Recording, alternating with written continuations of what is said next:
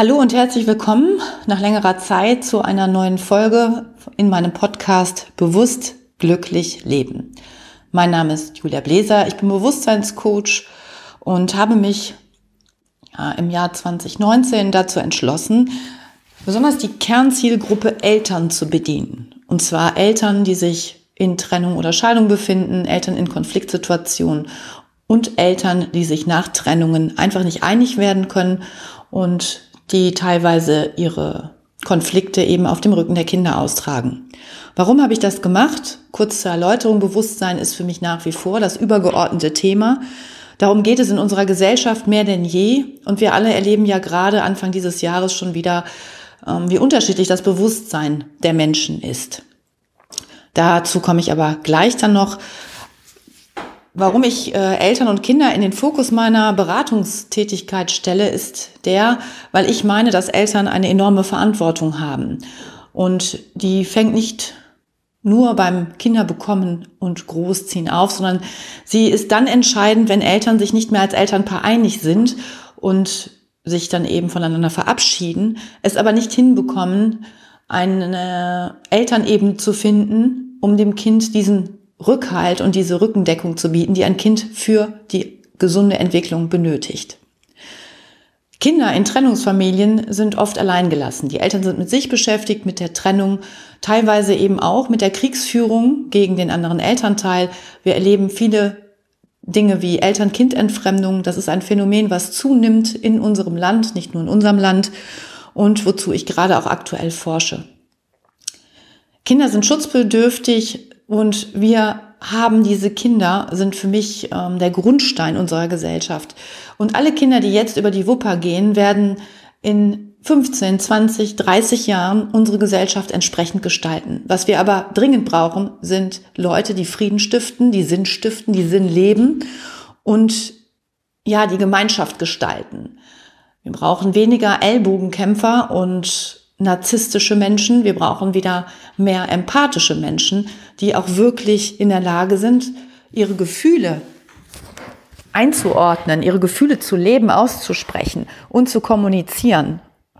Und was wir da tun können, ist es Kindern diesen Grundstein mit auf den Weg zu geben. Das geht aber nur, wenn Eltern in der Lage sind, sich mit ihren Kindern entsprechend zu beschäftigen. Wenn sie sich in irgendwelchen Kriegsszenarien verlieren, weil sie gegeneinander kämpfen und weil sie ihr Ego eventuell befriedigen wollen, dann gehen diese kostbaren Kinderseelen teilweise eben tatsächlich einen Weg, der gar nicht nötig gewesen wäre. Denn sie sind hier bedingungslos auf diese Erde gekommen. Sie lieben ihre Eltern beide bedingungslos. Sie sind vorurteilsfrei. Und genau das sollten wir unseren Kindern auch bewahren und ihnen die Chance geben, ihre eigenen Erfahrungen zu machen, sie dabei zu begleiten, in Ruhe heranzuwachsen, Fehler machen zu dürfen und wir sind der Rückhalt. Bewusstsein. Ja, was ist überhaupt Bewusstsein? Das habe ich schon in vielen vorherigen Folgen versucht zu erklären. Im Moment ist ein Bewusstsein unterwegs, wo man deutlich spürt in Deutschland, dank des Coronavirus zeigt sich das nochmal ganz deutlich. Die Menschen verfallen sehr, sehr schnell in Panik. Es kommt wieder dieses Angstbewusstsein hervor was natürlich teilweise eben auch durch die Medien angekurbelt wird. Ich würde noch nicht mal unterstellen, dass die Medien das im Moment sehr schlecht machen, aber man merkt, die Leute fallen drauf rein, sie haben Angst um ihr eigenes Leben. Gleichzeitig findet weltweit andere, finden weltweit andere Probleme statt. Es sterben jeden Tag unzählige tausend Kinder an Hunger und wir stehen jetzt auf einmal vor leeren Supermarktregalen und wundern uns, wieso wir im Prinzip noch nicht mal mehr Mehl oder eine Nudel oder Toilettenpapier bekommen. Diese Erfahrung ist vielleicht für viele Menschen gar nicht schlecht. Was ich allerdings als Solidaritätsgemeinschaft sehr schlimm finde, ist, dass sich jetzt einzelne Menschen eindecken mit Lebensmitteln und Produkten und gar nicht nachdenken, dass es eventuell Familien gibt, die das nicht können, die ein eingeteiltes Geld haben und die nicht mal eben den Supermarkt leer kaufen können. Auch für die muss es ja noch Produkte geben. Und die Panik ist natürlich ja, sehr deutlich spürbar, die ähm, in diesem Verhalten, also in diesem Art Konsumverhalten schon wieder, wo man sich nur fragen kann, äh, meint ihr, das bringt jetzt wirklich was, wenn ihr euch die Regale vollstellt? Habt ihr den Eindruck, dass wir bald nichts mehr bekommen? Ich bin dafür, dass wir wieder regionaler denken und auch hier die Produkte dann eben nutzen Vielleicht können wir dann keine Avocado und keine Mango mehr essen eine Zeit lang. Das schadet aber auch nichts, weil wir ja vor Ort auch genügend haben. Vielleicht müssen wir auch selber wieder lernen anzubauen. Es wird sich zeigen, wohin diese ganzen Dinge führen, wohin die Krisen führen, die wir weltweit erleben, die neue Flüchtlingswelle, die eventuell auf uns zukommt. Auch das versetzt die Leute wieder in Angst und Schrecken. Man sieht es an der Entwicklung äh, der AfD, dass sich Menschen aus Angst wirklich auf so eine rechte Seite stellen und andere dafür verantwortlich machen, dass sie vielleicht weniger haben oder sie haben Angst, weniger haben zu können, wenn Flüchtlinge in unser Land kommen. Das kollektive Bewusstsein ist meines Erachtens gerade total chaotisch. Die meisten Menschen haben keine Orientierung, sie sind orientierungslos unterwegs und die wenigsten Menschen beschäftigen sich mit ihrem Innersten.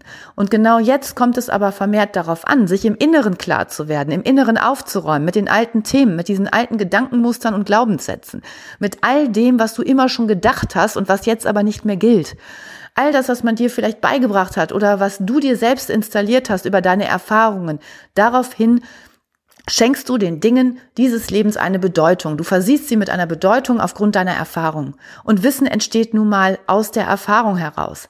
Aber es gibt immer wieder auch neues Wissen und dazu seid ihr jetzt alle angehalten und wir alle vor allen Dingen. Ich bemühe mich dazu äh, darum jeden Tag, mein Wissen anzureichern mit guten Informationen und nicht blind einfach alles zu übernehmen, was man mir mal vorgekaut hat. Ich bin ja kein Wiederkäuer und dazu möchte ich Menschen ermuntern. Nicht alles, was irgendwo geschrieben steht, nicht alles, was deine Eltern dir gesagt haben, nicht das, was dein Freundeskreis denkt, sondern es ist jetzt wirklich Zeit, dass jeder wieder sein eigenes Gehirn einschaltet und dann auch benutzt und dazu auch mal sein Gefühl walten lässt, in sich hineinspürt, was ist hier stimmig? Kann ich mit dieser Wahrheit übereingehen oder habe ich vielleicht eine andere Wahrheit? Und täglich zu prüfen, wohin geht meine Reise? Worauf kann ich verzichten? Wo kann ich bewusster leben? Ganz bewusst entscheiden, das tue ich jetzt weil ich das für wichtig erachte oder das tue ich nicht, das unterlasse ich, das sage ich, das sage ich nicht. Das kommt bei allen Menschen vor. Wie kommunizieren wir? Alles hat mit unserem Bewusstsein zu tun. Was schleudere ich an Gedankenmüll anderen Leuten vor die Füße, damit sie es dann wieder einsammeln müssen? Womit belaste ich andere Menschen? Und womit kann ich aber auch Frieden und Freude stiften? Wie kann ich eventuell anderen Mut machen, was ich auch versuche? andere Menschen zu entlasten, zu sagen, Mensch, guck dir doch mal die Sache von der anderen Seite an. Vielleicht ist es gerade schlimm bei dir im Leben, klar, aber vielleicht ist es auch eine Chance, etwas zu verändern. Wenn Menschen Leidensdruck haben, sind sie bereit, etwas zu verändern. Wenn alles schön bequem bleibt, verändern sie gar nichts. Dann bleiben sie stehen und dann haben wir Stillstand. Und wir sind eine Entwicklungsgesellschaft. Wir werden immer mehr zu einer Wissensgesellschaft werden. Und auch das sollte in das Bewusstsein der Menschen eindringen. Und wenn wir unser Leben selbst in die Hand nehmen wollen, dann können wir gestalten. Wir können unser Leben als Schöpferwesen gestalten. Wir können in die eine wie in die andere Richtung gehen. Wir haben jeden Tag die Chance, Entscheidungen zu treffen und uns selbst zu verändern. Und äh, können kommt immer von wollen. Wenn mein Wille also stark genug ist, dann kann ich mein Bewusstsein lenken. Dann kann ich auch mein limbisches System beeinflussen, wo sämtliche Emotionen im Gedächtnis abgespeichert sind, also im emotionalen Gedächtnisspeicher. Und dann kann ich diese überschreiben. Ich kann mir die Mühe machen, althergebrachtes Gedankengut, was mich an einem glücklichen, zufriedenen Leben hindert, über Bord zu werfen und zu sagen, ich versuche mal was Neues. Ich versuche einfach mal andere Gedanken. Und das ist genauso, wenn du Sport anfängst zu betreiben und sagst, ach, eigentlich bin ich ein Sportmuffel. In dem Moment, wo du die ersten Schritte machst und wenn du nur einen Kilometer gehst, am im nächsten Mal gehst du zwei oder drei Kilometer. Du kannst dich steigern, du kannst üben, du kannst an äh, dir selber wachsen und du kannst vor allen Dingen über dich hinauswachsen. Das tun übrigens alle Leistungssportler, die immer mehr an ihre Grenzen gehen und über Grenzen hinausgehen können. Und das ist jetzt wahrscheinlich das oberste Gebot für uns alle, dass wir lernen, wieder mit uns selbst klarzukommen, uns selbst kritisch zu betrachten und auch zu reflektieren. Was bin ich? Wer bin ich? Und wer möchte ich sein? Wofür stehe ich? Wo liegt mein persönlicher Sinn in diesem Leben? Und wie kann ich meinen Beitrag für diese Gesellschaft leisten? Ja, das wünsche ich mir von Herzen und ich melde mich demnächst dann nochmal mit einer konkreten Folge zurück zu einem anderen Thema Elternkommunikation nach Trennung und Scheidung und freue mich dann, wenn ihr wieder einschaltet. Herzliche Grüße und einen schönen Tag für euch. Eure Julia.